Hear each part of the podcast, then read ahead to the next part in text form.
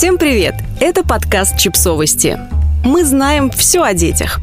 Почему мы перекладываем нашу ответственность на ребенка? Почему мы так делаем и как от этого отказаться? Разбирается Наталья Калашникова. Почему мы иногда говорим и делаем что-то, что заставляет маленьких детей становиться родителями себе, а то и нам? Потому что нас самих так воспитывали. И потому что хотим объяснить детям, что делать не надо или наоборот, что надо. А иногда потому что устали, раздражены и вообще хочется уволиться из мам. Что это за слова? Ну и что с тобой делать, скажи на милость. И как ты думаешь исправлять ситуацию? Как я устала от тебя. Сам натворил, сам и разбирайся. Все дети как дети, а ты и так далее говорит тренер по общению Кира Вебер. Положа руку на сердце, по какой логике все это говорится? Разве маленький ребенок, услышав «ты запачкал штаны, что теперь прикажешь делать», прямо сейчас сообразит, что маме э, трудно стирать, что это стоит денег и что на маму косо смотрят? Нет, конечно. Родители так справляются со своими эмоциями. Кричат и наказывают не от злости, а от беспомощности, от ощущения себя плохими. Это разрядка, а не воспитание. Ребенок эту разрядку ощущает, ребенок чувствует, что это он плохой. Что на самом деле слышат дети, когда вы говорите эти слова? Что обращаться к родителям за помощью нет смысла. Что все надо решать самому. Что они дети, помеха. Что мама и папа бессильны, не знают, что делать, беззащитны, и их надо защищать. Что мама и папа тоже дети, и взрослым приходится быть самому. Что надеяться не на кого, только на себя. Но не бойтесь, главное, не попадайте в родительскую вину, все можно исправить.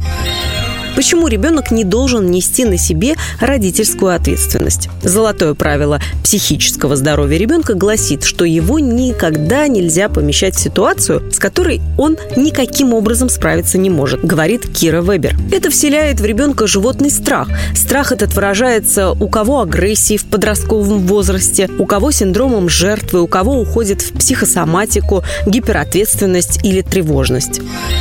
Когда мы передаем детям свою родительскую ответственность и как этого избежать? Первое. Когда поручаем детям заботиться о других членах семьи, младших братьях и сестрах, немощных прабабушках и прадедушках и даже о маме и папе. Что делать? Помнить, что дошкольник не может отвечать еще за себя самого. Не то, что за младшего брата или сестру. Можно попросить старшего поиграть в какую-то игру с младшим, пока вы чем-то заняты. Но при этом стоит помнить, что дети играют одни, и вы отвечаете за обоих. Второе. Когда чувствуем педагогическое, родительское бессилие и делимся своими чувствами с ребенком, говоря, например, «не знаю, что теперь делать». Лучше сказать «сейчас подумаю, что можно сделать». Или просто сказать, что вам надо успокоиться, чтобы не ругаться. Не знаете, что сказать вообще? Просто обнимите ребенка и приласкайте. Покажите приятие. Оно будет означать, что мир не рухнул. Третье. Когда советуемся с ребенком относительно жизнеобразующих моментов. Какую квартиру покупать, куда ехать в отпуск, на какую работу выходить, на что тратить деньги. Ответственность за решение несет тот, кто решение принимает. Если ребенок участвует в принятии решения, то и ответственность за него ребенок разделяет с вами. Не имея ресурсов и полномочий, эту ответственность нести. Четвертое когда объясняем свое решение, свой запрет или свою просьбу тем, что лежит в сфере только вашей родительской компетенции. Например, а если ты сейчас не успокоишься и не дашь мне поработать, я не допишу эту статью, и у нас не будет денег купить еду. Что можно сказать? Давай я тебя сейчас обниму, а потом ты поиграешь, а я поработаю. А когда длинная стрелка на часах поднимется вверх, я почитаю с тобой книжку. Пятое. Когда рассказываем ребенку о том, как нам плохо и трудно. Ребенок ни много ни мало будет пытаться спасти нас, в то время как это наша обязанность спасать детей. Спасайтесь сами. Для жалоб на жизнь найдите других собеседников и собеседниц.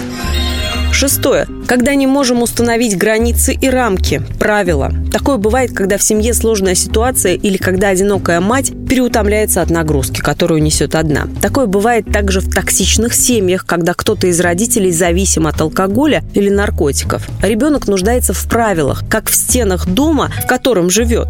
Если родитель не в состоянии установить правила, ребенок или идет в разнос, или устанавливает правила сам. Что делать? Постараться все же придерживаться определенных правил, хотя бы режима дня. Просить о помощи других взрослых. Стараться продвигаться в социуме и профессии. Обратиться за помощью к профессионалам. Поговорить с воспитателями в детсаду или обратиться за психологической помощью. Разорвать отношения с алкоголиком или наркоманом.